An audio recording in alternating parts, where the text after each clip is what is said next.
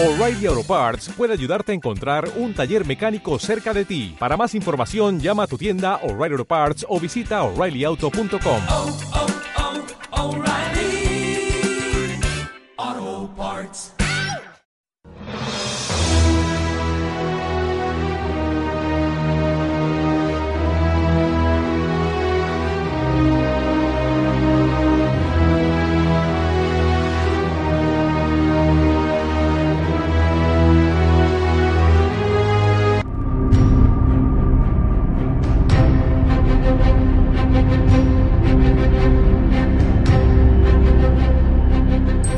cierto es que empecé a ser consciente de que era dibujante antes de ser lector de cómics. De hecho, yo me acerco al cómic como consecuencia de, ser consciente de esa capacidad para el dibujo. Yo era dibujante desde, antes de saber leer o escribir. Eh, me dedicaba a garabatear y a estar siempre con el, con el lápiz eh, en la mano. Así que acercarme al cómic, en cierta manera, era un proceso absolutamente natural. La decisión de convertirme en dibujante eh, vino muchísimo, muchísimo después. Terminé mi carrera de biología en Sevilla eh, y aunque yo siempre eh, man- me mantenía en contacto en el mundo del cómic, fue una decisión que vino muy a posteriori.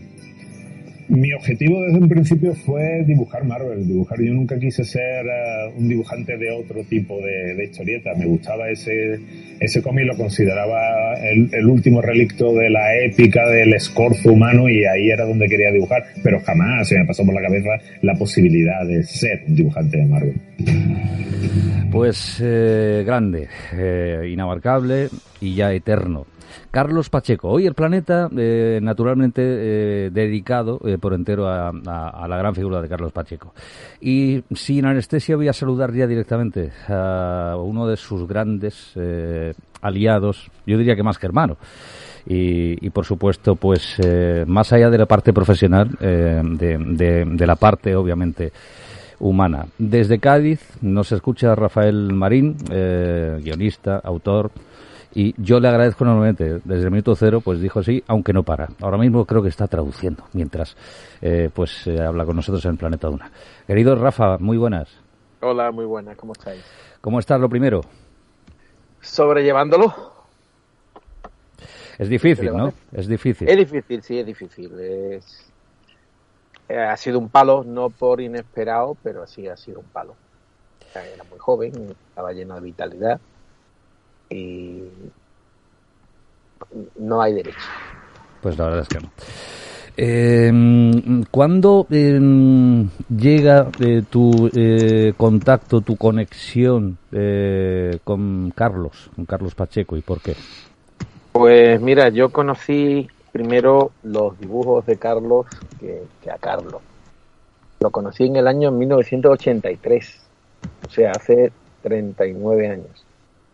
Cuando en el campo de Gibraltar sacaron una revista que se Tubo Escape, donde ahí colaboramos pues los tres o cuatro dibujantes y guionistas de Cádiz. Fuimos a una reunión, él no estaba en esa reunión porque él estaba en Sevilla estudiando biología, pero eh, cuando salió la revista, que la revista era muy mala, eh, era un fanzine moderno, eh, había unos cómics, un cómic, una historieta de seis o siete páginas de un chico de San Roque, que era sobre unos niños mutantes, era la adaptación de un relato, no sé de quién era el relato. Y nos llamó mucho la atención porque los niños mutantes aquellos leían eh, unos cómics, unos comic books, que eran los mismos comic books que nosotros habíamos comprado por Mile High Comics eh, unos meses antes, cómics que todavía no se habían publicado en España, los Teen Titans, los, los X-Men, y entonces dijimos, este es de los nuestros. ¿no? El dibujante era obviamente Carlos Pacheco. Y pocos meses después ya lo, lo conocimos y éramos estudiantes, éramos pobres, no teníamos dinero, pues nos veíamos a lo mejor pues en Sevilla o nos veíamos a mitad de camino de Cádiz y San Roque, en la venta de, de BG, al Arca BG, donde, donde tomábamos bocadillo. Mm. Y bueno, desde entonces para acá, pues, continuo. Yo voy a saludar, por supuesto, aparte de, de- de la gran familia de la Duna, de- del planeta, eh, pues eh, desde aquí, desde tierras almerienses, eh, Javier Sánchez, eh, artista madridista y, por supuesto, como yo le digo, productor. Querido Javier, muy buenas. Hola, ¿qué tal? Muy buenas a todos. Para ti, ¿qué supone la figura de Carlos Pacheco? Pues mm, yo la verdad es que eh, no he seguido mucho a Carlos Pacheco, pero sí es verdad, por ejemplo, que a mí me, impactó mucho porque gente, por ejemplo, de, de mi época, que en los 90 éramos eh, pues, pues adolescentes y tal, para nosotros era una referencia, porque efectivamente no era tan habitual ver, un, sobre todo en aquella época, eh, autores españoles que, que trabajaran para Marvel, que hicieran superhéroes. Era algo que se, se veía bastante poco. Y yo creo que, por lo menos a mí, yo creo que mucha gente de mi generación, eh, nos sirvió un poco como, como referente, digamos, de, de esa forma de, de que si quiere algo lo puede hacer y que, y que, bueno, que no es imposible. Acaba haciendo eh, superhéroes, haciendo cómic americano y de hecho Carlos Pacheco la verdad es que lo, lo demostró y, y abrió un poco también el camino en aquella época. Mucha gente que hoy por hoy eh, es profesional y que, y que trabaja fuera. Eh, Raúl Moreno, muy buenas. Muy buenas, ¿qué tal? ¿Y para ti? ¿Decir Carlos Pacheco es decir? Uf, pues para mí Carlos Pacheco en el mundo del cómic y como, como dibujante para mí lo ha sido pues prácticamente todo.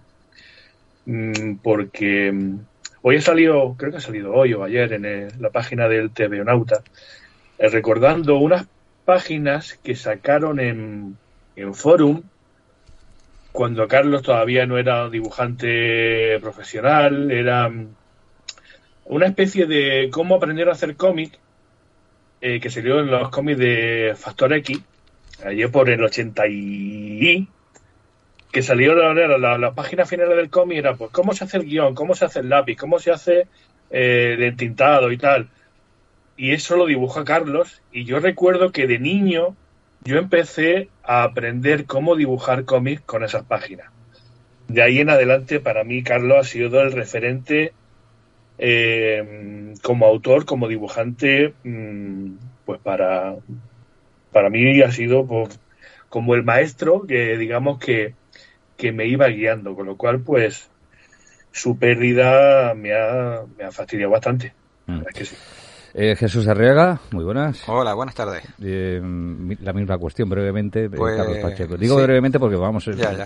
a hablar con Rafa, que hay, hay mucho Claro. que, preguntar. No, estaba dándole vueltas, ¿no? Conforme escuchaba la respuesta de los compañeros y, y eh, estaba pensando que fue uno de los primeros, si no el primer dibujante profesional con el que yo tuve contacto directo. En el Salón del Cómic de Granada, no sé si sería el segundo, y me llamó mucho, bueno, fue, coincidió con David Lloyd, que estaba haciendo V de Vendetta.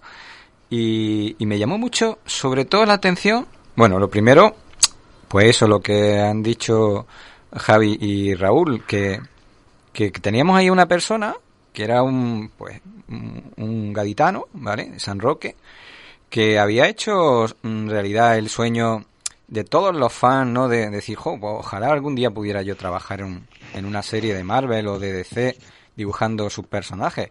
Y lo tenía ahí delante. Y me llamó mucho la atención también que venía muy trajeado. ¿Vale? Que es algo que los primeros años cuidaba bastante. Luego he leído por ahí que era un poco pues para intentar darle como una especie de dignidad a lo que era pues la profesión de dibujante, que realmente por supuesto que la tiene, ¿no? Mm. Y, y bueno, pues esa fue mi primera impresión sobre Carlos. Alejandro Ortega, muy buenas. Muy buena. Pues yo la, la imagen que siempre he tenido de Carlos Pacheco es sobre todo de un gran profesional y de un enamorado del medio. Un enamorado del medio y además mm, un, un hombre muy ilustrado. Porque aparte de todo era muy amante de, también de la música, de la literatura, Mm, del cine. Y todas esas todas esas influencias, todas esas cosas que iba a- aspirando de un sitio y de otro, las volcaba luego en, la, en la narrativa que tenía. Y me pareció siempre un magnífico narrador. Eh, Rafa, eh, en ocasiones se nos llena la boca, ¿no? Cuando- sobre todo en estos casos, ¿no? Decir, eh, uno de los grandes, el más grande. En este caso es que yo creo que nos quedamos cortos incluso, ¿no? Es decir, eh, no sé si a estas alturas de partido todavía es muy pronto. Eh, somos conscientes de lo que ha supuesto y del legado enorme que deja Carlos Pacheco. Bueno, tú sí, supongo, claro, tú sí eres consciente. Yo es que no lo no, no puedo distinguirlo a Pacheco gran artista del Pacheco gran amigo. ¿no? Mm. Eh, yo lo conozco desde que los dos éramos dos Mindundi. Yo sigo siendo un Mindundi y él llegó a, a la cima del, del Olimpo, ¿no? Eh, pero sí es cierto que, que con tesón. Él era muy, muy cabezota, el tío más cabezota que os podáis imaginar. Era un machaca. Mm. Y a fase de tesón, tesón, tesón, tesón. Eh, el otro día en el, en el responso que me, que me tocó dar, que no fui capaz de terminar porque me, me eché a llorar allí, eh, tío, eh, es que cada vez dibujaba mejor.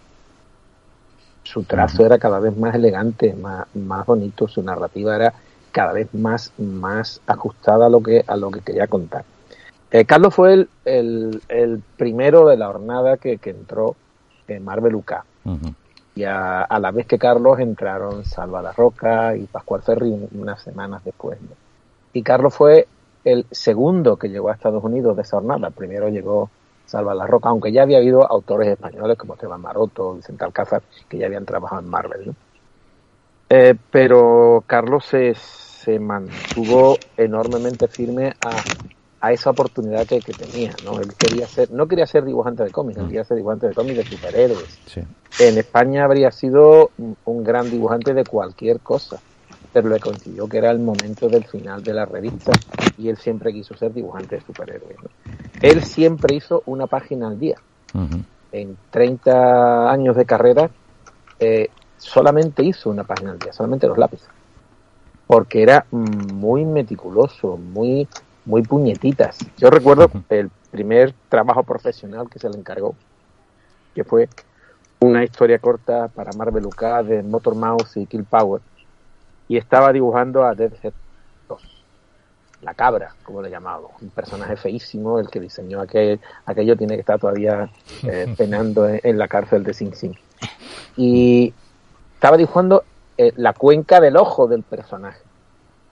Y si no la borró 40 veces y la volvió a dibujar 40 veces, y era un- una cosa pequeñísima dentro de la viñeta, chiquillo Carlos, que ya está bien, no, no está bien, hasta, hasta el punto de que ya la, la hoja de papel empezaba ya a soltar agujerillos, ¿no? Digo, chiquillo, déjalo ya que no, que lo vas a, que lo vas a romper. O sea, así era, esa, esa era su forma, su forma de trabajar y de, y de encarar el, el medio.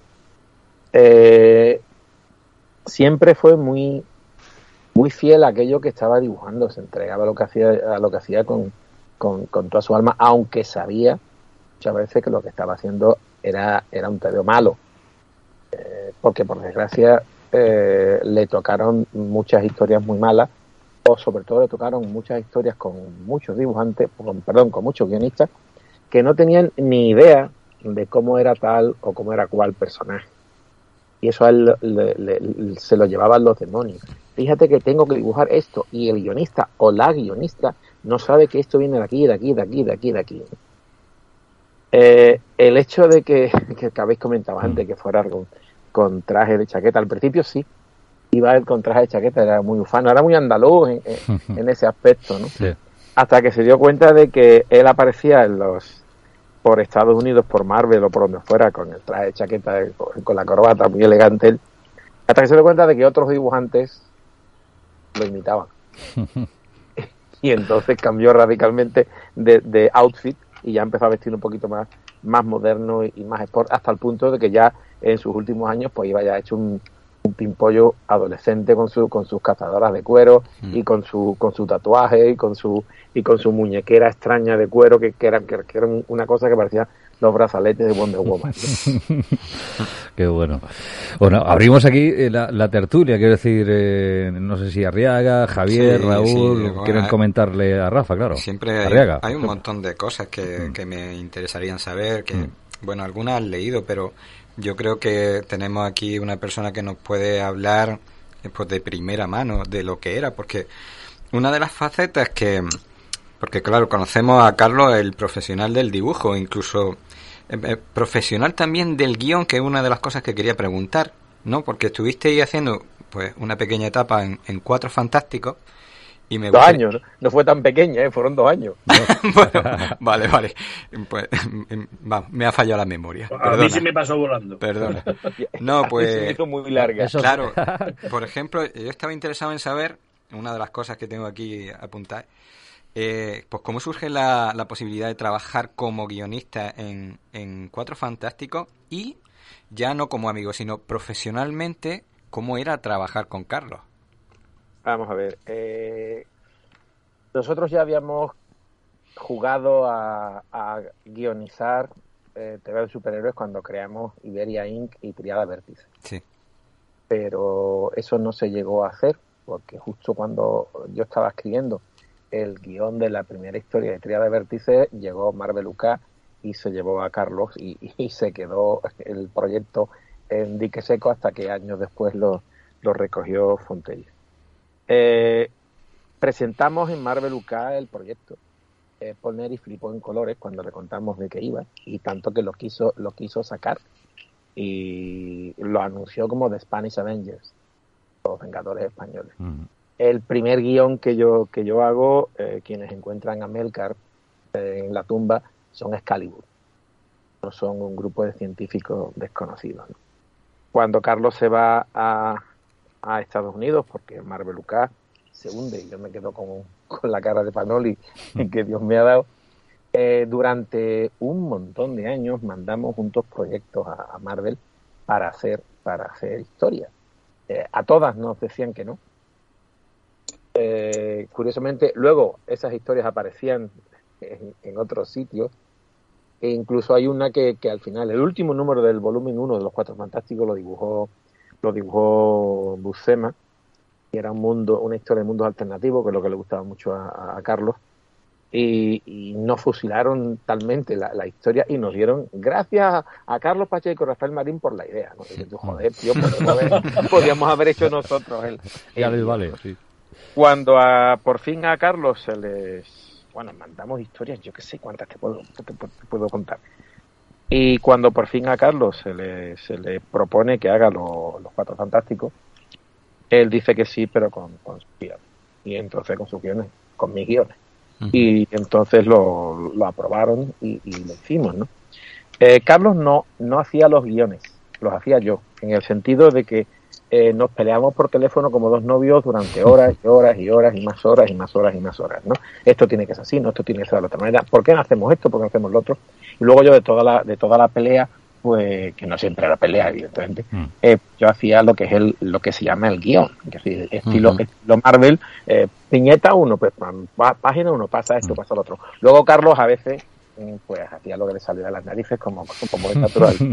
y yo al principio, al principio sí ponía los, bueno, al principio siempre, siempre ponía los diálogos. Yo no, no, yo no seguía el estilo, el estilo Stan de, el estilo Marvel de, de seguir y haciendo luego el, el, el, poner los textos una vez que los dibujos estaban hechos, sino que más o menos estaba, estaba hecho. ¿no? Y bueno, esa fue nuestro, nuestro, nuestra relación de trabajo durante tanto en, en, en Fantastic Four como en como en, en Los Inhumanos.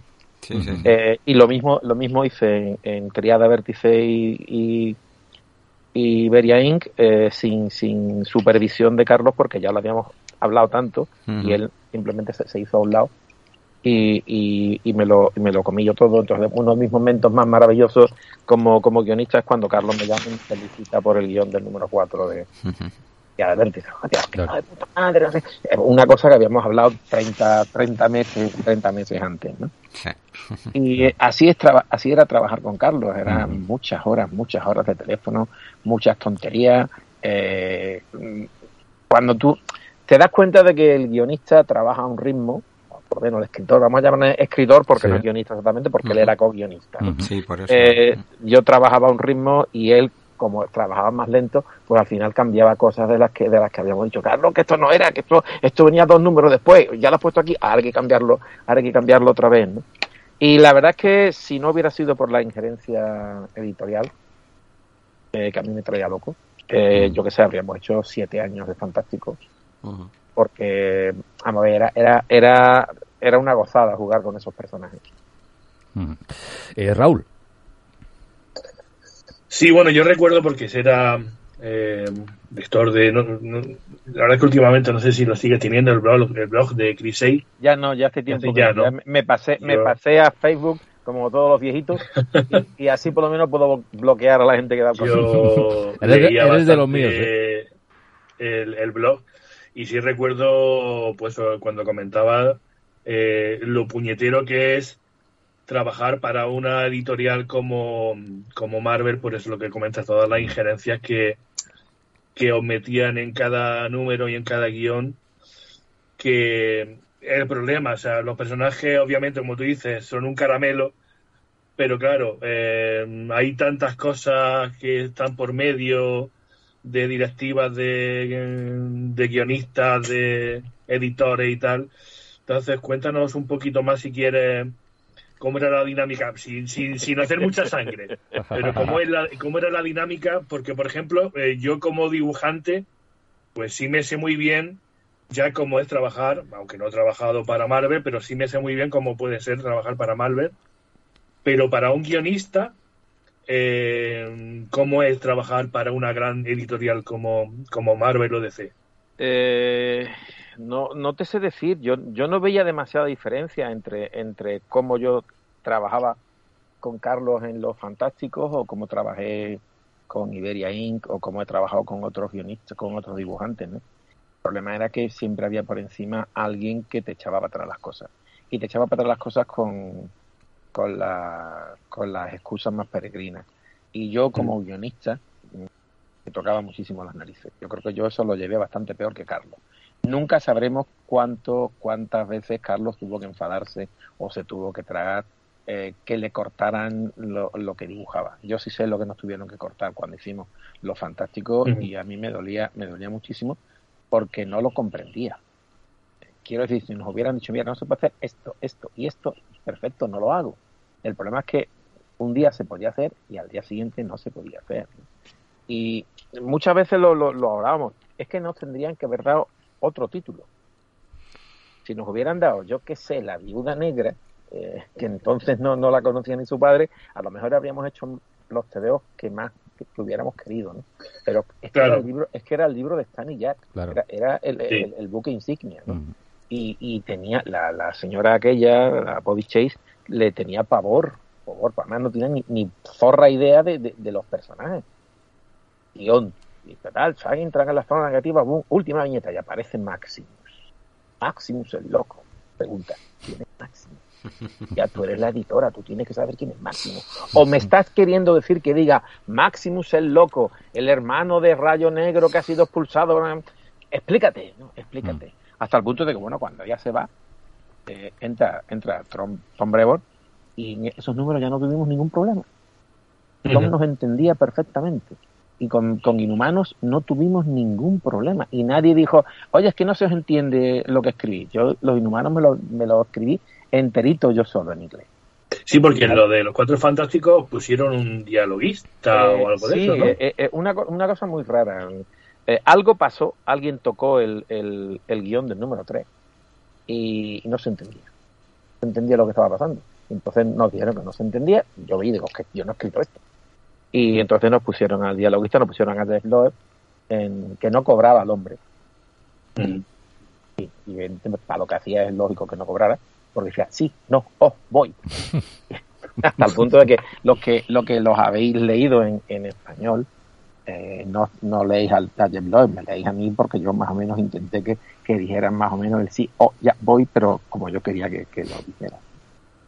Y, y bueno, es que es, es un, un mercado muy cerrado, muy cerrado. Ten en cuenta que, que, que eh, no hay guionistas franceses trabajando en Marvel, no hay guionistas italianos, no hay guionistas No, alemanes, Eso es cierto. solamente ha habido ingleses y Carlos y yo. Correcto. Lo tenía por aquí apuntado y efectivamente, tal cual. Hay una pregunta recurrente que seguramente pues eh, te habrán hecho, te habrás hecho eh, y puede que, que sea una pregunta. Aquí tenemos una sección que es la pregunta gilipollas, ¿no? En Planeta La Doom. pregunta. Gilipollas, La cual. pregunta. Ya llegó. Pues mira, te la voy a lanzar. te Me la- encanta, me encanta. Te la voy a lanzar yo ahora directamente.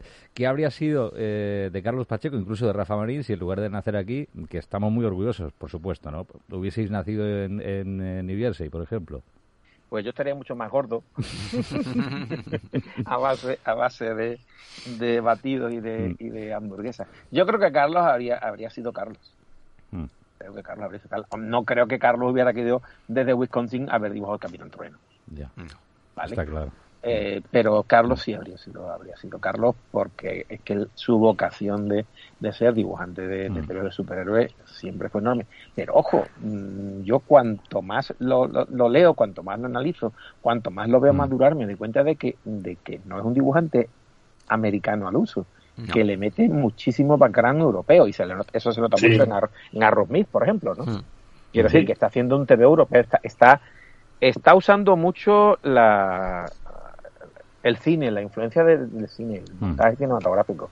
Y, y eso se le nota muchísimo. Eh, eh, no me extraña que, que, que, que el, el- sobre todo los profesionales, porque Mm. cuando uno se dedica a, a las labores creativas, muchas veces la, la reacción del fan o del lector, bueno, cada uno es su padre, es su madre. Cuando te alaban los profesionales, dices tú, joder. Y entonces a Carlos se ha visto estos días, estos días tan, tan tristes, el, el profundo amor y el profundo respeto de la profesión, Total. tanto en España, tanto en España como en Estados Unidos, ¿no? ¿Por qué? Pues porque era uno de los grandes, era uno de los magníficamente grandes. La pena es que siendo uno de los magníficos y de los grandes, eh, nunca estuviera en una colección demasiado tiempo. Ya. O sea, lo estuvieran saltando de, de DC a Marvel, de Marvel a DC, eh, tres números de los X-Men, un número de no sé qué, y en los últimos tiempos que en Marvel estaban todos como corriendo como, como pollos sin cabeza, pues ha hecho unas cuantas cosas que tú dices, es que tiene que comer, evidentemente. ¿no? Y él se lo, se lo tomaba muy a rajatabla, pero, pero no sé, esas cosas de Miss Marvel y Mm. o Captain Marvel, Mm. que le, Sí. tenía que, que le tenía que corregir entero el guion a la señora. Mm. Y bueno, y él te lo decía. Mira, eh, lo que te decía antes, ¿no? Me acuerdo que él estaba haciendo un- una historia, no sé si era de los de los de los Ultimates. Eh, y era, yo tengo por ahí en algún sitio tengo tengo que tener las páginas. Era el cráneo rojo que cogía y tiraba a un niño, a un bebé por, por una ventana y le disparaba. Mientras estaban intentando que el padre no Sí. hablara. Y le dije, Carlos, mira lo que he hecho. Manda los lápices. Carlos, esto es muy heavy. Esto no te lo van a dejar pasar. Hombre, es la línea, no sé qué, es la línea adulta. La línea Ultimate, sí. Era, no, era, no era exactamente la Ultimate, era otra cosa más que sacaron de, de Ultimate, ¿no? Ah, esto, es más, más- más- esto, es- esto es más adulto. A la, a la Max, quizás. Se estaba Sí, algo así era. también, pero no, no me suena que fuera Digo, eso. ya. A los dos días, Rafa, que me han censurado la escena del niño. se ve que el tío hace así con la mano y lo que se ve es la piernecita del niño nada más, no el niño volando por la ventana, ¿no? Y le dije yo, pues ten cuidado que el cráneo rojo está fumando. Hasta allá, hombre, hasta allá, hasta ahí no van a llegar. Y si ahí el veo, se ve que el cráneo rojo tiene la mano así y le han borrado, y le han borrado el cigarrillo. Ya ves. O sea que sí, que llegaron, eh, se llegaron. Qué bueno. O sea, que, es, que, es que la tontuna de, de esta gente es que es terrible, Sí, es sí. absolutamente terrible. Total. Mira que Carlos, Carlos era Carlos era un tío muy listo, muy listo, muy listo, muy inteligente, muy perspicaz Sí. y además era un gran político.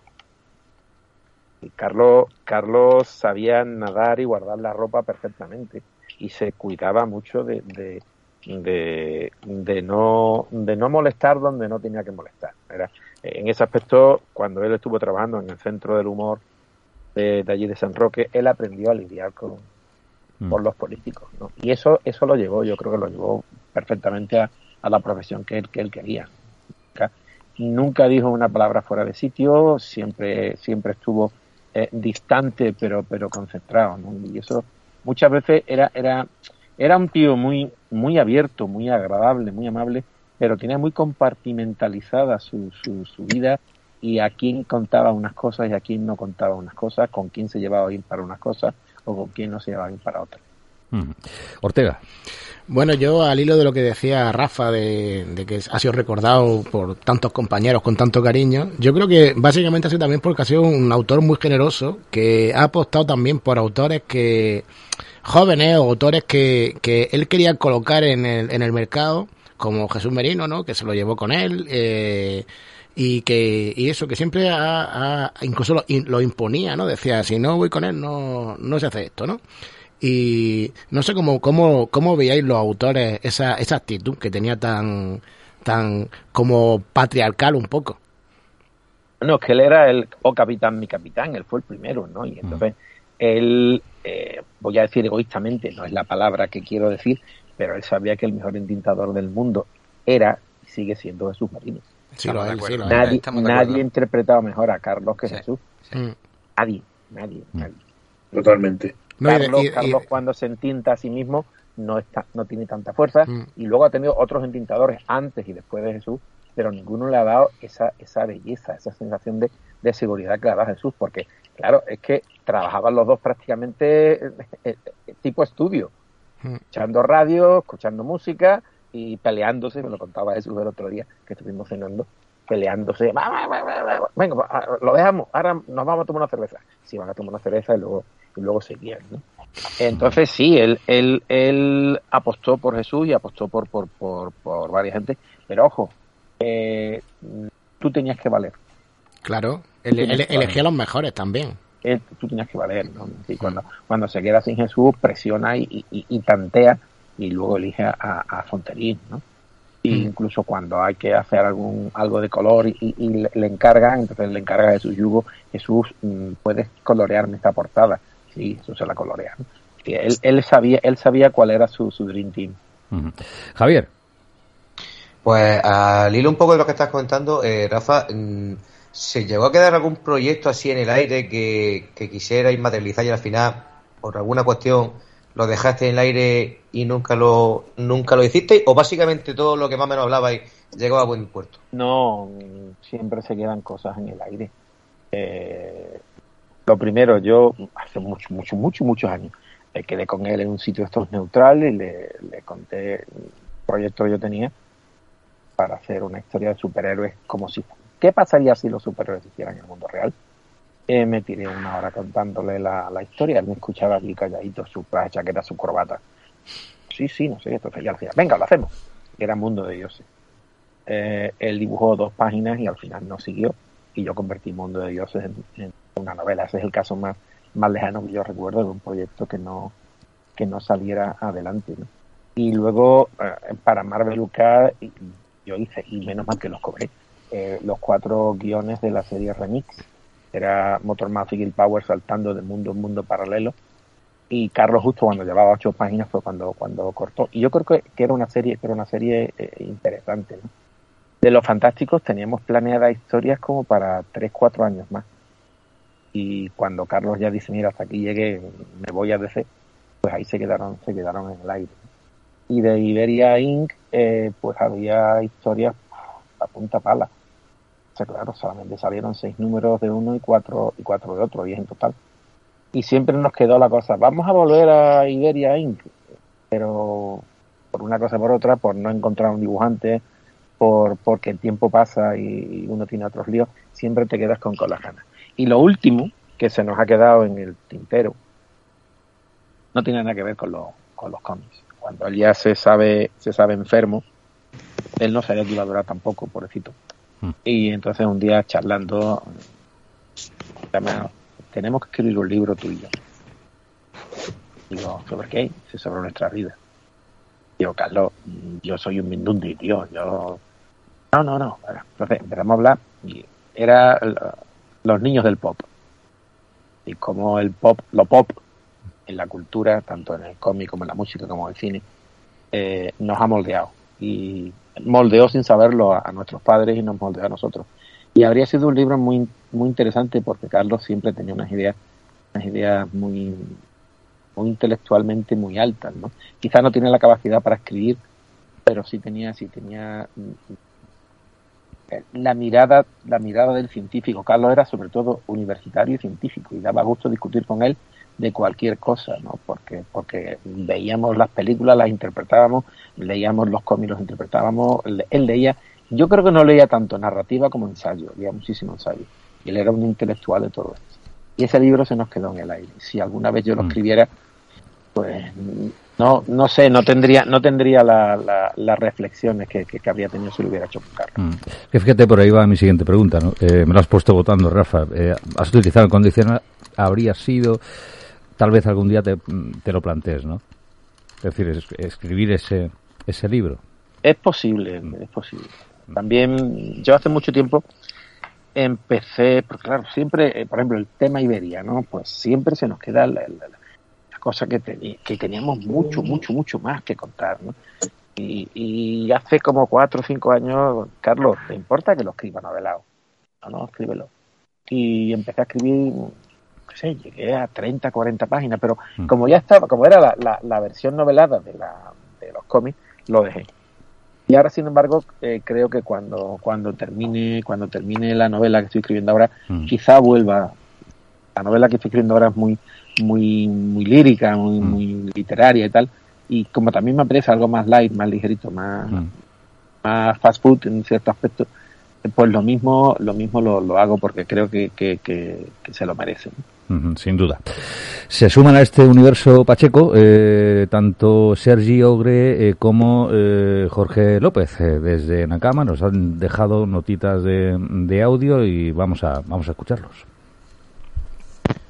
Buenas tardes, Antonio, y a todos los que nos oyen y están allí en el, en el estudio. Pues se me da muy mal esto de las notas en los libros de esquela y las despedidas o los requiem. Pero Carlos Pacheco para mí representa un dicho vital que debería ser un himno. Y es querer es poder.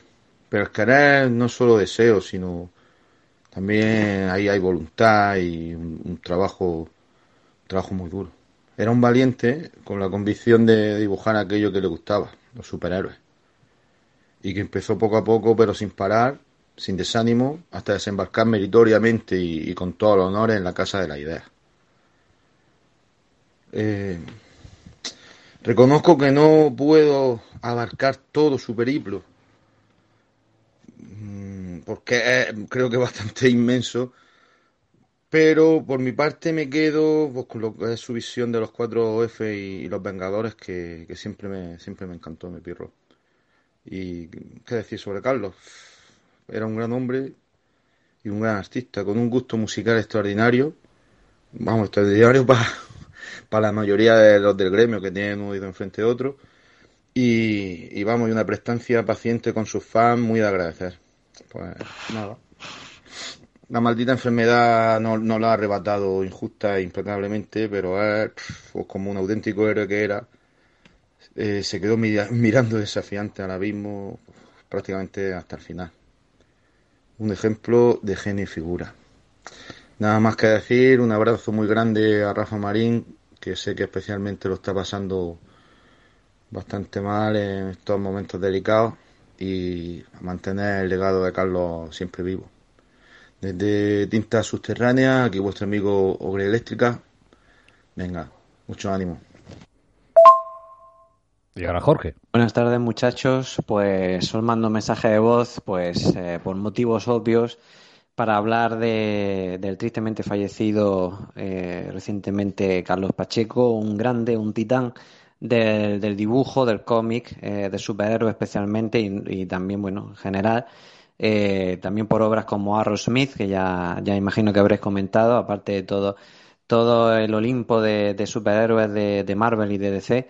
Y la verdad es que, al menos desde Nakama Pro Almería, pues las lamentaciones por su fallecimiento pues se han dejado de notar eh, por algunos miembros y por eso mismo pues algunos de ellos van a rendirle tributo durante, durante esta semana, estos días, eh, pues de- del bueno de, de Carlos Pacheco, que la verdad pues a, a todos como, como a vosotros supongo pues nos ha eh, sorprendido cómo ha sido tan repentino eh, todo esto, eh, cómo se desarrolló de manera angustiosa durante todo el día en la que se fueron notificando eh, pues toda evolución de, de, de- aquello y, la verdad es que pues fue bastante triste, eh, por no decir muy triste. Y en lo personal, pues yo no es que haya sido gran lector ni gran fan de, de su, de su obra, pero sí que es cierto que tuve la, el gran honor y la gran oportunidad de poder entrevistarle junto con mi compañero Fran Fernández, eh, que para él la verdad es que él estaba como, como un niño con zapatos nuevos hablando con él, porque para él sí que ha sido uno de sus de sus ídolos en el tema del cómic. Y, y bueno, pues Carlos nos respondió pues con una, un- con una humanidad, con una amabilidad, con, con una cordialidad, con un pues compadreo, por no decir, de, que le caracterizaba tanto, ¿no? Tan, tan asequible, tan, tan generoso, tan, tan amable, ¿no? Que, que, bueno, con todo el mundo. O sea, que es que un señor de 10, tanto él como su obra. Y, y bueno, eso es todo lo que puedo comentar acerca de él. Grandísimo Carlos Pacheco. y, y muy tristes por, por, por su pérdida, la verdad. Así que os mando abrazos a todos y espero que, que lo llevéis, que lo llevéis lo mejor posible y que rindamos tributo a este grandísimo artista, eh, porque vamos, se lo merece con todos, con todos los galones. Un abrazo para todos. Pues Chao. un, un abrazo muy fuerte también eh, al, al muchacho Jorge. Esto pues eh, también se ha sumado ¿no? a este universo Pacheco. La penúltima, eh, vamos a liberar a Rafa, que, que insisto, él, él sigue traduciendo mientras está con nosotros aquí en el universo Pacheco. Así que Arriaga, venga. Sí, no, pues yo quería también un poco destacar un, un par de, de aspectos de la personalidad de Carlos que quizás sean menos conocidos. Carlos como amante del cómic, pues eh, resulta que también era eh, una persona importante en lo que en lo que se refiere a la divulgación del cómic como arte. Yo quería preguntarte, Rafa, por favor, mm, ¿cuál era el papel que, que jugaba ahí en, en los cursos que se organizaban en, en Cádiz relacionado con, con el mundillo del, de- del cómic? Pues Carlos siempre tuvo, tuvo el deseo de, de dignificar eh, la historieta o por lo menos de darle una bofetada a la inteligencia con la historieta. Él siempre decía la historieta. ¿Vale? Le gustaba la palabra historieta. Y durante un buen montón de años en los cursos de verano de San Roque, pues organizó una, durante tres días una, una serie de, de clases magistrales, de conferencias. Que Yo creo que fui el único que asistió todos los años. Yo era siempre eh, el colaborador, el Igor en la, en la sombra. Y bueno, este año quiero hacer eh, sobre el periodo histórico. ¿De qué hablamos y a quién traemos? Bueno, discutíamos y lo hacían. ¿no? Y luego al final, pues, pues ya por puro agotamiento, ya se fue a vivir a Madrid unos años, se, se alejó y, y, lo, y, lo, y lo fue dejando. Curiosamente, la, la primera vez que yo fui a verlo hace, hace desgraciadamente tan solo dos meses, Mm. eh, bueno, no, ya no voy a dibujar más, tal y cual. Él estaba, la, la cabeza la tenía perfecta en su sitio, pero su cuerpo ya evidentemente no, no respondía.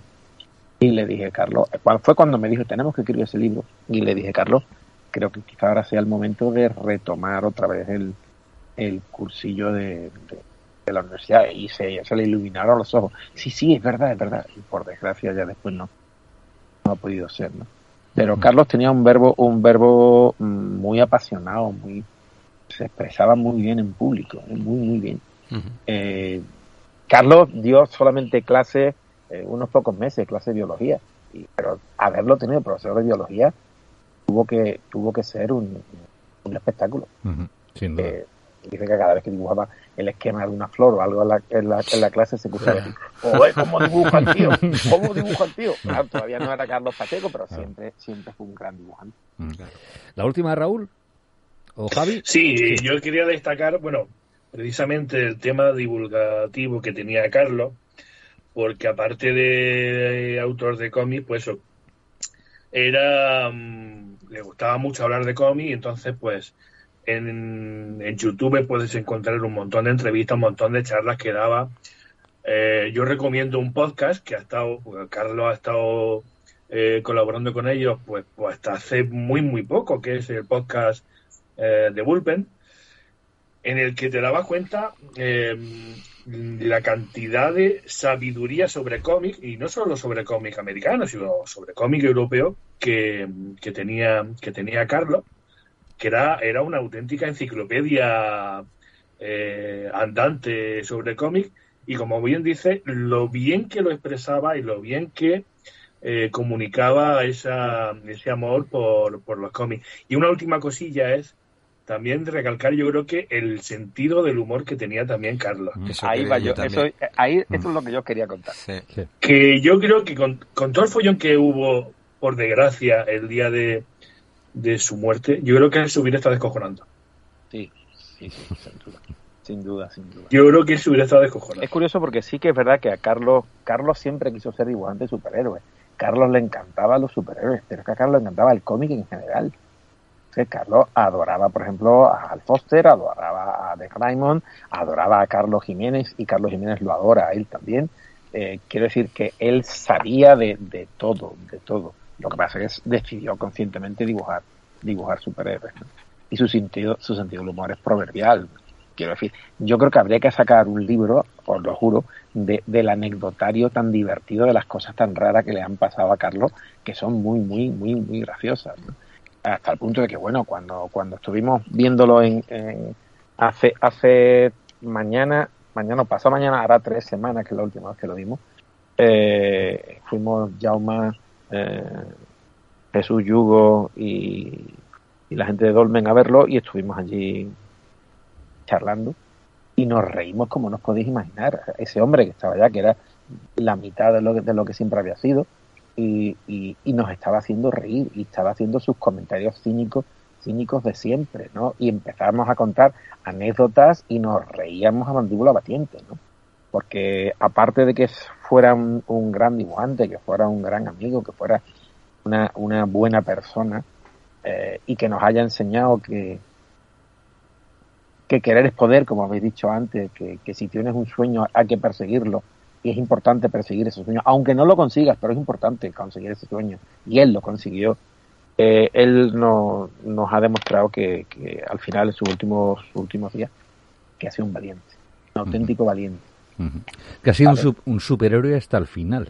Superhéroe de barrio, porque él siempre Total, reivindicó total. que era de pueblo. Sí, sí. Es muy bonito, es muy bonito ser de pueblo, porque además nunca, nunca renunció a sus raíces y, y en la capilla ardiente que se le hizo allí, justo al lado de su casa, porque el palacio de, de los conquistadores o algo así, donde se le hizo la capilla ardiente, está prácticamente dos números en la calle de donde, donde él vivía.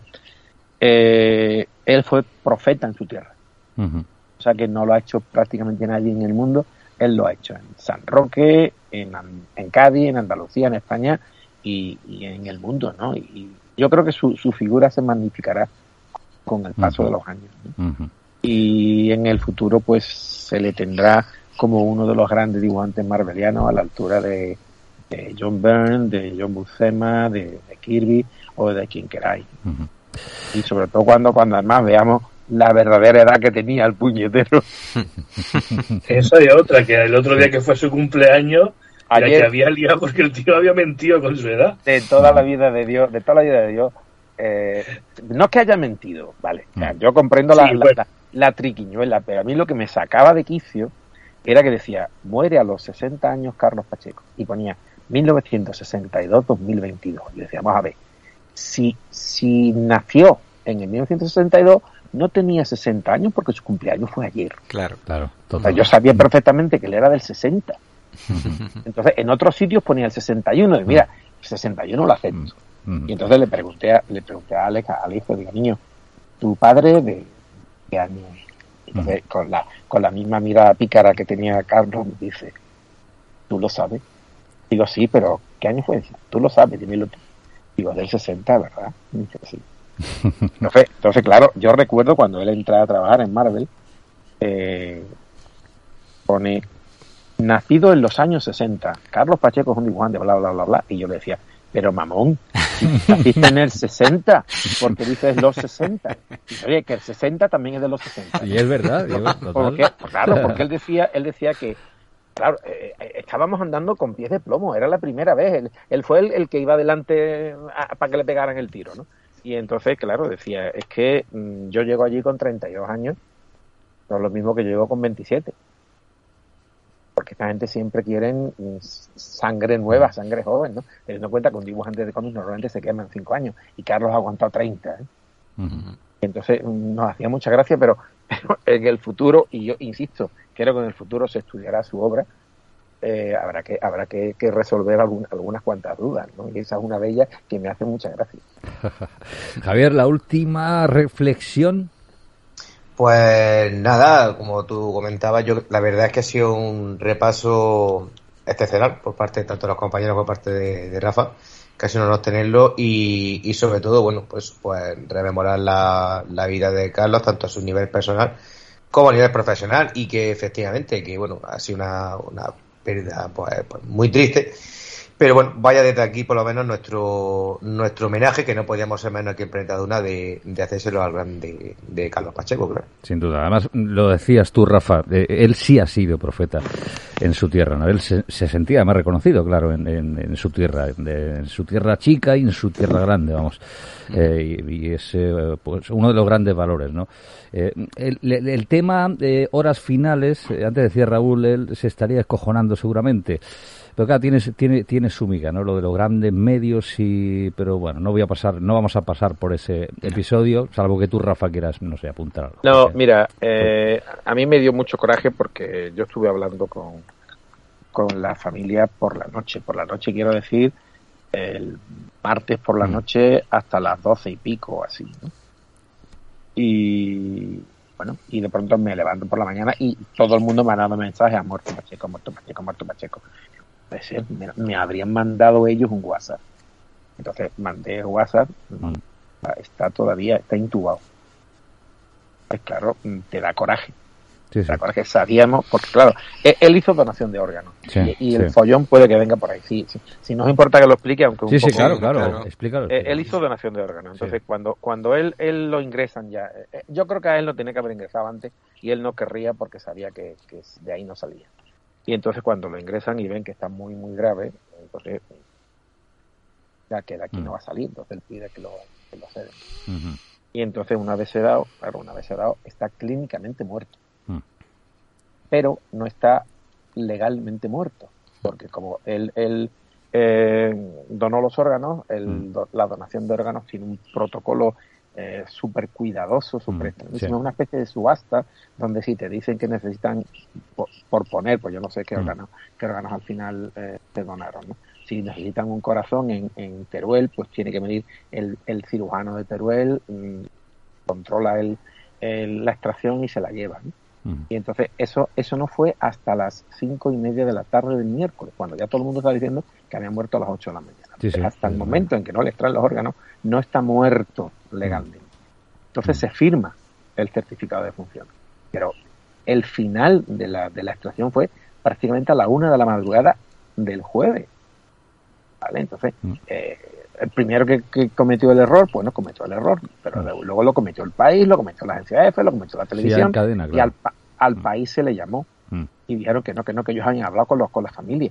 Digo, coño, si la familia la tengo aquí delante. Mm. Y, y- y están, bueno, que sí, que no, vamos a ver, no mintieron, Mm. pero se precipitaron. Claro. Es que fíjate, medio en broma, medio en serio, solemos decir que este país sabe enterrar muy bien, que entierra muy Sí. bien. Pero claro, a veces antes de tiempo. ¿no? Exactamente. O sea, sabíamos que no iba a salir de ahí. Claro. Sabíamos. Yo, yo recuerdo cuando yo volvía a casa después de verlo, Cádiz y San Roque están a 120 kilómetros, con lo cual no podía ir tan, tan a menudo. Bueno, fui tres veces. Eh, eh, yo decía, no llega a Navidad, no llega a Navidad. Porque fue muy, muy la, la enfermedad ha sido muy voraz. Ya se sabía de hace Mm. prácticamente un año Sí. pero pero él buscaba que, que uno le decía que sí, un médico le decía que no, lo operaron quizá innecesariamente. Y hasta septiembre no, Mm. hasta septiembre no, no se confirmó que era la ELA. Bueno, me llamó, vol- volvía de Sevilla y me dice que se confirma que es ELA, eso me dice. Y sí, se me cayeron dos lagrimones hablando Mm. por teléfono a las tantas de la noche y me dice, me dan de uno a cinco años. Claro, él- él de hecho lo anunció, claro. Sí, él, él, él, él- primero anunció, él se retiró de las redes, luego anunció diciendo que, que no tenía ELA. Mm. eh, pero se opera entonces al final tiene que reconocer que por lo visto que sí es un, Mm. un error médico o una, Sí. una mala interpretación médica ¿no?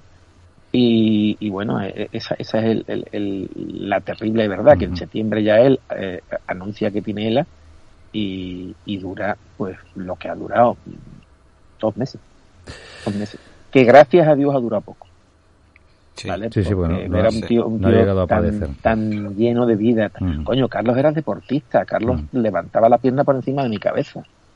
¿Vale? Mm. Carlos era cinturón negro de yo que sé qué, y hacía taekwondo, y hacía pesas, y hacía spinning. Era, un- era un superhéroe de barrio. Y, y verlo así tan consumido, decía, joder, para lo que más eres, digo, digo, coño. Y, y, y bueno, ya está- estábamos viendo que se, que se apagaba, ¿no? Pero claro, es que te puedes apagar y durar mucho tiempo. Claro. durar mucho tiempo. Ujú. Pero afortunadamente, bueno, pues, pues afortunadamente dentro de lo que cabe. ¿no? Claro. Y bueno, pues pues ha, ha sido ha sido mm, velocísimo, velocísimo. Rafa, eh, ponemos el broche contigo y ahora sí que sí te liberamos. Esperamos pronto eh, contactar contigo para hablar, por ejemplo, de esa novela, ¿no? De, de- Vale. de más trabajos.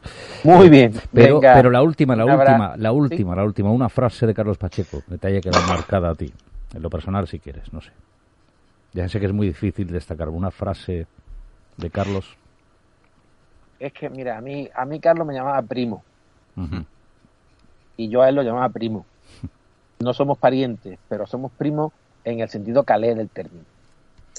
¿Vale? Entonces, cuando a mí alguien me llama y dice, tu primo Carlos, a mí eso me llenaba el corazón de orgullo. Y yo me quedo con primo. Qué bueno.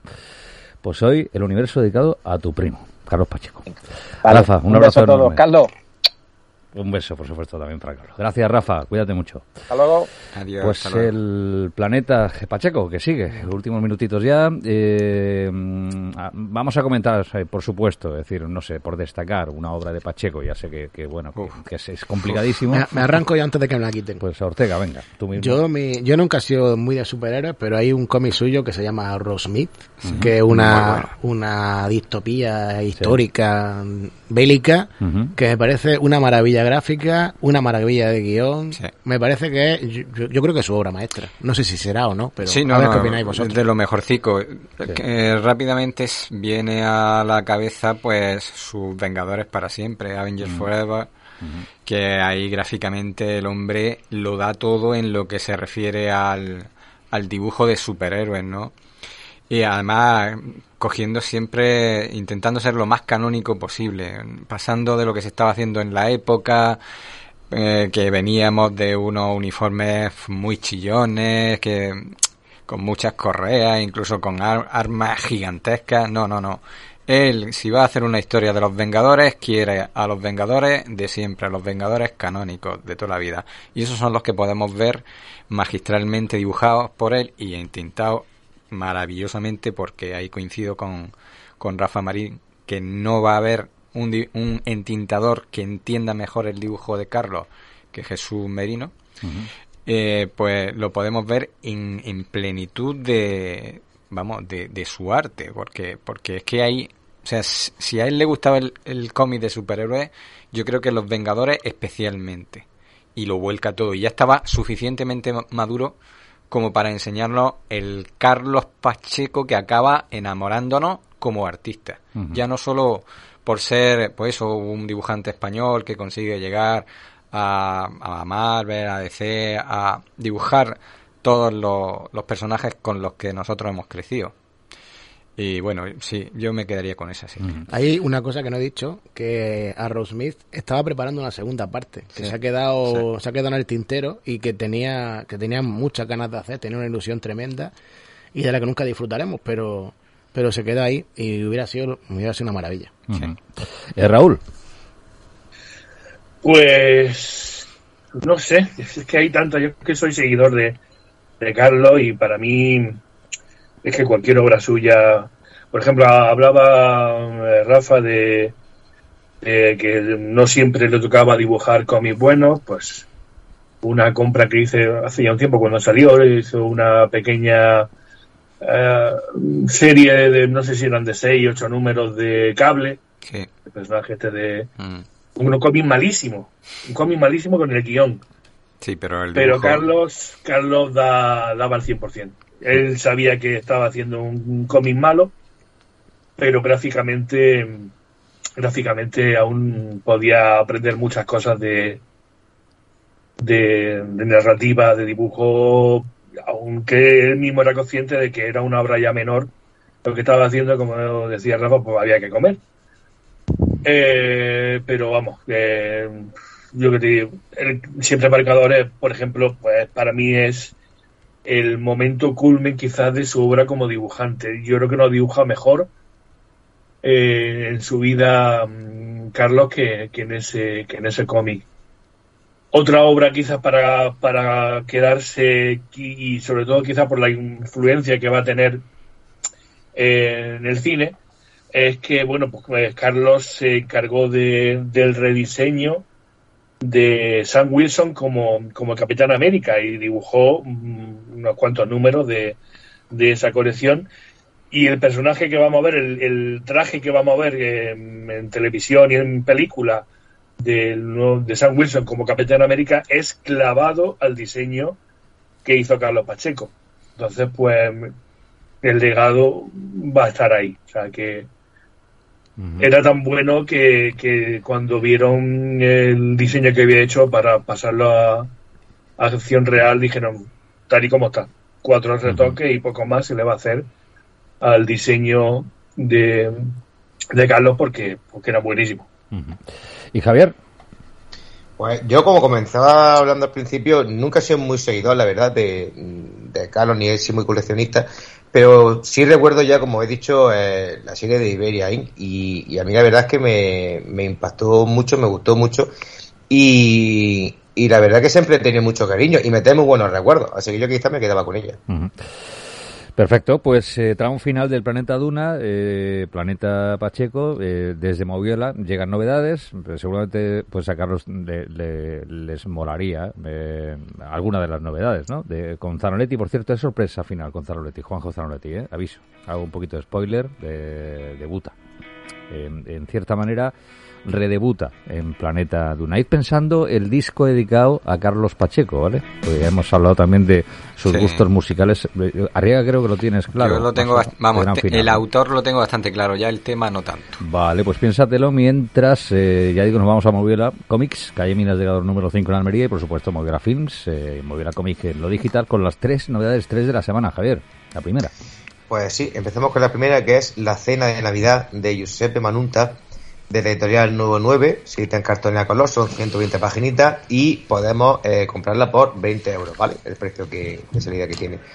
Eh, su autor, eh, Giuseppe pues presenta un relato que a primera vista puede parecer un ya visto, ¿no? Complicado. Una familia pues se reúne para cenar la noche de Navidad y por causa de unas coincidencias imprevistas sale todo el rencor que tienen acumulado y estalla con violencia.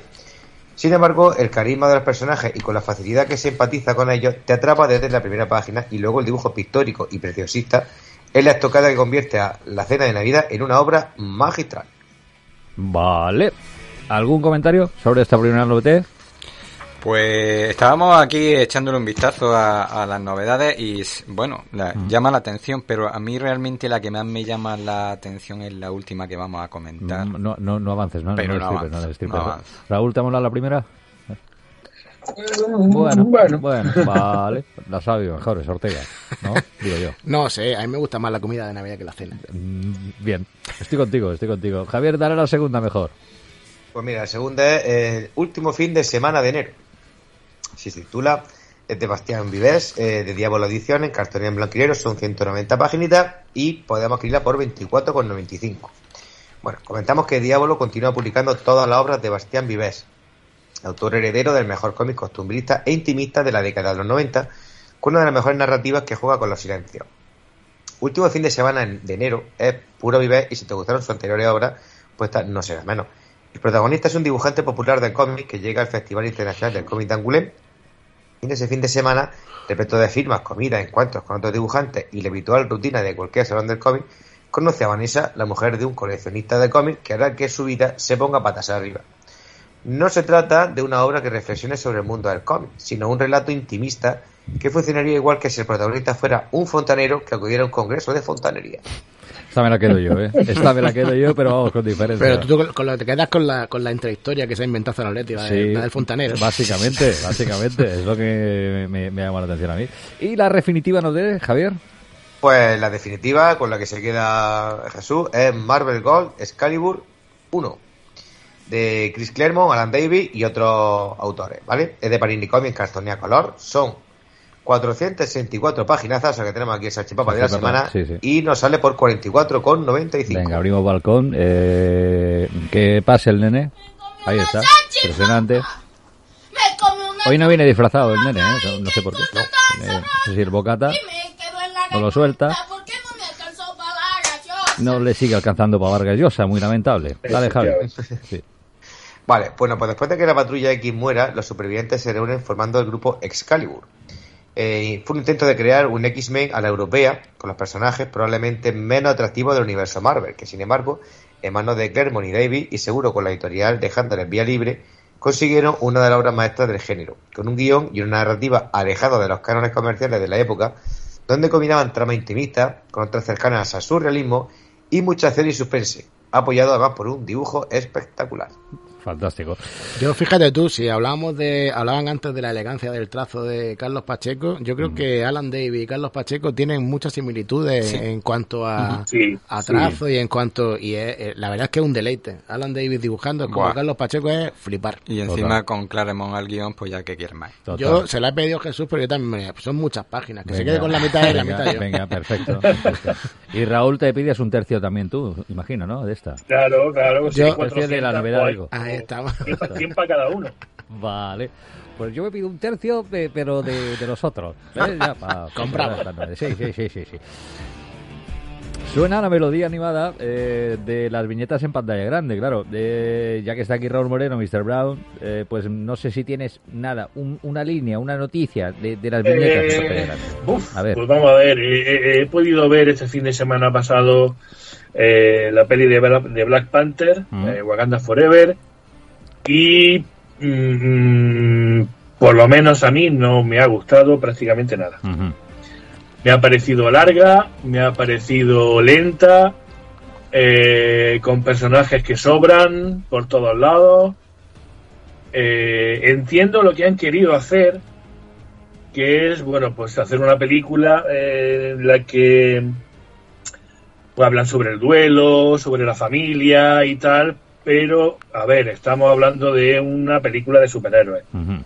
Entonces, pues eh, yo creo que se, se pasan demasiado con el tema lacrimógeno, con tanto, con tanto duelo. Y eh, a mí la verdad es que, por ser sincero, me ha gustado bastante poco. Eh, entonces, pues, pues la verdad es que si tengo que recomendar una película que hace poco también se estrenó Black Adam y tampoco me pareció nada buena, pero por lo menos es un poquito más entretenida, Vale, sino también un desastre de guion, con lo cual si tengo que recomendar una de las dos, sí. pues puedo decir que os quedáis en casa y os ahorráis la entrada de, de, de cine, que, que- que está la cosa cara, o si no tenéis más remedio que ir, pues yo casi que vería Black Adam antes que esta, es que me ha parecido muy coñazo. En algunos momentos, que, que en mitad de la película pegué una cabeza y eran las 4 de la tarde, o sea que... En fin.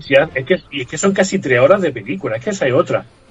Eh, por favor, mm, que vuelvan las películas de hora y media, dos horas. Sí, sí, 90 minutos si quieres, máximo. En, en dos horicas, dos horicas, dos horicas de película. Sí. Suficiente, ya está. Oye, y, No nos y vayamos a tres horas. yo pediría también, por favor, con intermedio.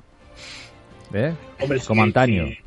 A, a mí en el intermedio me hubiera, me hubiera venido bien para salir al cuarto baño y espabilar. Claro, claro, tío. Claro. de agua. Se ha perdido ese encanto. del- y bueno, ya si me pones la orquesta. de Y una, y un ambigú. Hombre, por favor. por Claro, favor. Al, claro. fo- al fondo, la amigo. Visite, visite nuestra Claro, es que- cafetería. De verdad. Pues eh, las viñetitas en pantallita, eh, grande, mediana y pequeñita, ¿eh? con eh, Raúl Moreno, Mr. Brown, el 7 del Planeta 1. Y atención, porque llega el debut de Zanoletti en solitario. Eh, es el expediente Z. Crítica, opinión, punto de vista, honestidad brutal eh, con Zanoletti desde hoy, cada semana en Planeta Duna. La industria es el asunto. No voy a dejar títere con cabeza. Vamos a escuchar con atención. El nene del palo está avisado y está en el Sí. hall esperando sentadito, por si acaso. Así que, expediente Z. Zanoletti, en Planeta Duna. Hola a todos los oyentes y a los que están en la emisora. Hoy quiero comentar ciertos temas que desde hace algunos meses es fácil observar en las redes sociales. Un debate sobre la industria del cómic. Industria que se encuentra en la UCI pero que a un lector habitual le puede parecer una paradoja. Ya que se publica más que nunca, cada vez son mejores las ediciones y se está recuperando clásicos como nunca se ha hecho antes. Sin embargo, la industria la compone dibujantes, guionistas, editores, coloristas, portalistas, entintadores y un sinfín de puestos más. Y a nadie se le escapa que si te dedicas a escribir cómics lo vas a tener complicado para llegar a final de mes. Que se venda un millón de cómics de Spider-Man hace más fuerte a la industria norteamericana, pero no a la española, de la que solo se van a benefici- a beneficiar de estas ventas el librero, el distribuidor y el licenciatario. Y esa no es toda la industria española, solo una mínima parte. Son muchos de los que se han atrevido a publicar soluciones. La mayoría me han parecido estúpidas, o a indicar las causas de que tengamos una mala industria. La mayoría me han parecido medias verdades y muy cercanas a la estupidez. Empleo el término estúpido como realce, no pretendiendo ofender y aceptando que mis ideas a los demás también les puede parecer estúpidas. Lo que más suena en las redes es que sufrimos una burbuja, que se publican más títulos de los que puede soportar el mercado. Hacer hincapié en esto o reflexionar sobre este concepto es perder el tiempo, caer en la estupidez y demostrar que no tienes otra, cosa mejor que hacer en la vida. Y porque yo ahora no tengo otra cosa que hacer, voy a hacer una valoración. Es obvio que se publica demasiado, siempre se ha publicado demasiado, pero emplear el término burbuja no es acertado, porque publicar demasiado no hace a la industria más débil, probablemente más fuerte. El consumidor está agradecido si se publica todo. El librero le da lo mismo, si le llegan 100 títulos bien, o si tiene que elegir entre 1000 o 2000, elegirá los 100 que le convenga. Además, es trabajo para sectores como el de traducción, rotulación, maquetación, etc. Con todo, el único, muy entre comillas, perjudicado es el autor. Colocar su obra entre un millón va a destacar menos que si la coloca entre 100. Pero por otra parte, tiene más opciones de ser publicado si la editorial edita 100 obras al mes que si solo editará 10 títulos. En consecuencia, a quien le afecta solo al autor ya consagrado en la industria, que probablemente sea el único de que se queje de que hay demasiada producción. Son muchos que opinan que se debería tomar como modelo la industria norteamericana, claro, y por pedir que nuestra industria cinematográfica tome también como modelo a Hollywood, o que la Liga de Baloncesto Española tome como modelo a la NBA. Será posible el día que en España se venda el mismo número de cómics que en los Estados Unidos, o que las películas españolas hagan la misma taquilla que las de Hollywood. Y si eso sucediera, entonces ya no haría falta tomar como modelo el norteamericano, con el nuestro sería suficiente. Cada país es distinto y no es extrapolable, y menos todavía cuando hablamos de la industria cultural. De todos modos, sigo esperando que todos aquellos que apuesten por esta solución nos digan cómo trasladar el modelo USA al español. Otra solución que podemos observar en las redes, procedente de autores y analistas del medio, es la de aumentar el porcentaje de los autores. Sobre cómo se dividen los márgenes de ganancias en la industria del cómic o el libro lo trataré aparte otro día. Pero con respecto a esta solución, se vuelve a caer en la estupidez y recordar que empleo este término como realce y no con menosprecio. Si el autor solo vende 100 libros, da lo mismo que su porcentaje sea del 10 o del 50. Va a pasar hambre. Y lo contrario, si vende un millón, da lo mismo que su porcentaje sea del 8. Se hará rico. La ganancia de un autor procede del número de ejemplares que vende y no del porcentaje. Es obvio que un 15% es mejor que un 10, o un 10 que un 8, pero no es significativo para que un autor pase de pobre a rico, pero sí relevante para que otros eslabones de la cadena pudieran desplomarse. Pero otro día profundizo más en esta cuestión que enardece a tanta gente o autores. Como estamos viendo, las soluciones que encontramos en las redes parecen fáciles, nunca recomendadas y sobre todo que el mayor peso recaiga en terceros, como lo que viene ahora, apostar por la producción propia. Hago el siguiente símil. Usted es propietario de una sala de cine y el proveedor le propone elegir entre dos estrenos, la última inmundicia Marvel o el último trabajo de José Sacristán, con el que ha ganado un Goya y una palma de oro, además de llevarse toda clase de alabanzas de la crítica. Que levante la mano quienes apuesten por la producción propia. No debería ser complicado ponerse la piel de un, un empresario. En el cómic pasa lo mismo. Si por ser gente publicar el último Spider-Man que ha ganado Leisner a la mejor serie o el último trabajo de Paco González, que ha recibido buenas críticas, que levante la mano quien apueste por producción propia. Los editores son empresarios, no representantes del Ministerio de Cultura y tampoco fundaciones solidarias. Y no olvidemos de que debatimos cómo levantar la industria, reitero, la industria, no la cultura. Había también leído a un teórico del cómic que el problema en España es la falta de profesionales, de gente que se tome en serio su trabajo, en referencia a los editores y que las editoriales tienen la obligación de exportar las licencias españolas a otros mercados como más Estados Unidos. Un editor que hipoteca su casa para montar una empresa creo que sí se toma en serio su trabajo. Y nos guste más o menos, ahora mismo, ahora mismo apenas hay licencias españolas que puedan tener la misma notoriedad que muchas francesas, japonesas y norteamericanas. No se trata de coger una obra española y bajo el brazo llevarla a Japón y que se ponga a vender como churro. Así no funciona el mercado. ¿Qué editor no le gustaría exportar su catálogo al exterior? Pero no es tan fácil como se pinta. Llegados a este punto, la solución para tener una industria fuerte solo es vender más cómic. Soy mucho decir que nos falta ser marketing. Es que poner sobre la mesa unos millones para promocionar una obra no está a la altura de cualquiera. Planeta de Agustín y Salvar lo hacen. Anuncian por televisión sus colecciones. Pero una editorial mediana o pequeña no puede permitirse un marketing de esas características. Pero eso también vale para el mercado americano. Una editorial pequeña no puede invertir lo mismo que Marvel o DC.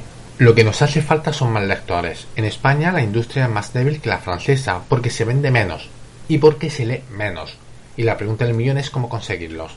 Desde mi punto de vista es necesario naturalizar la lectura del cómic.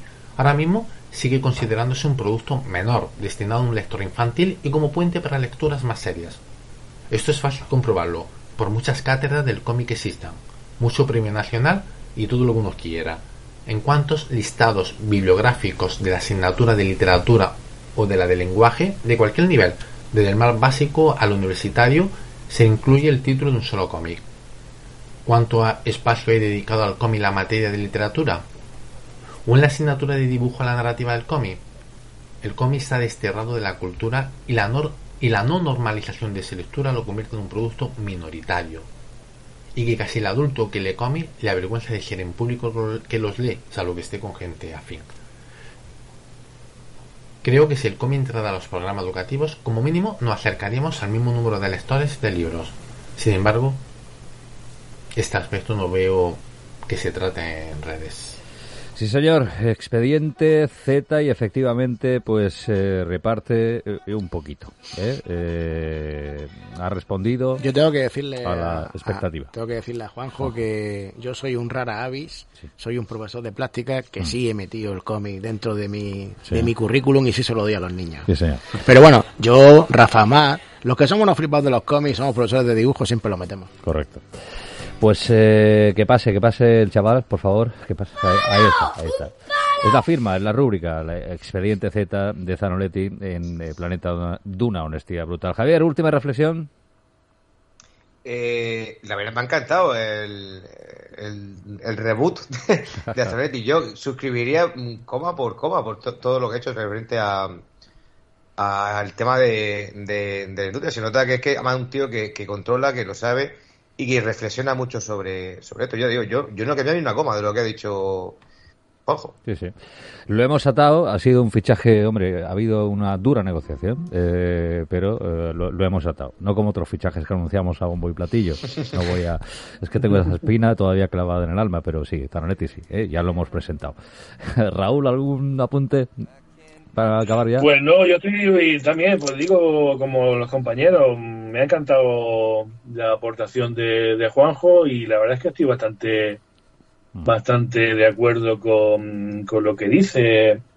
Eh, en el- las escuelas debería haber mucho más cómic efectivamente para, digamos, eh, que, que las nuevas generaciones pues sigan leyendo eh, en la misma cantidad o incluso más que hacemos nosotros.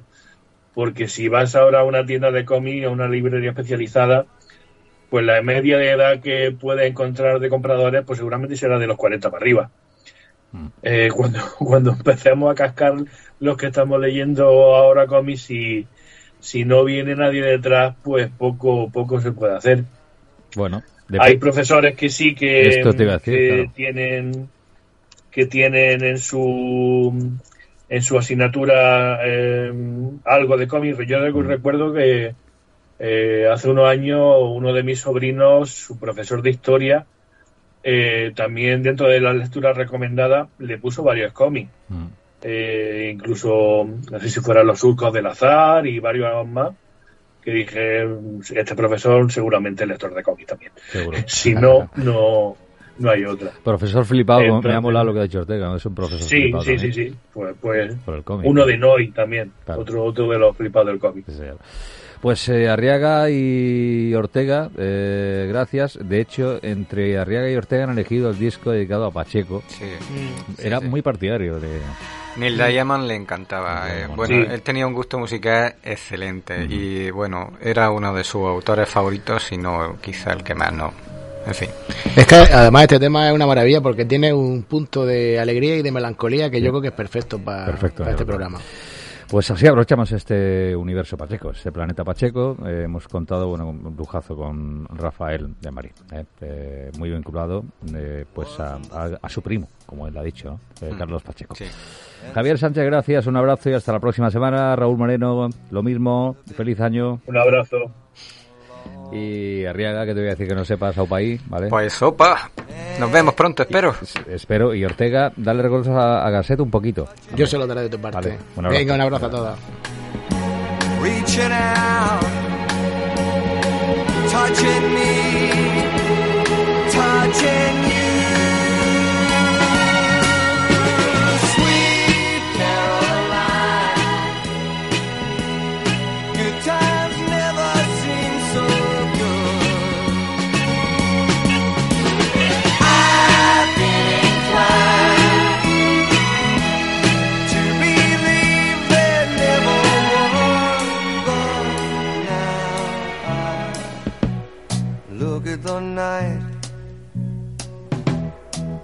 It don't seem so lonely. We fill it up with only two. And when I hurt, hurting runs off my shoulders. How can I hurt when holding you? Warm, touching warm, reaching out.